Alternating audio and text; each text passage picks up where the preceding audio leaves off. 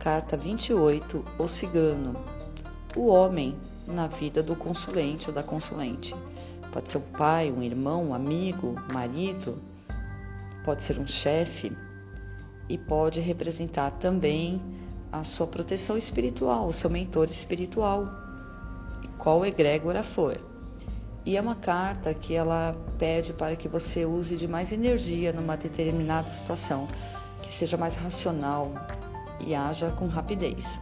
É uma carta positiva, dependendo das cartas que virão à sua volta, que pode ser uma pessoa boa ou ruim, porém é uma carta bem rápida para o tempo.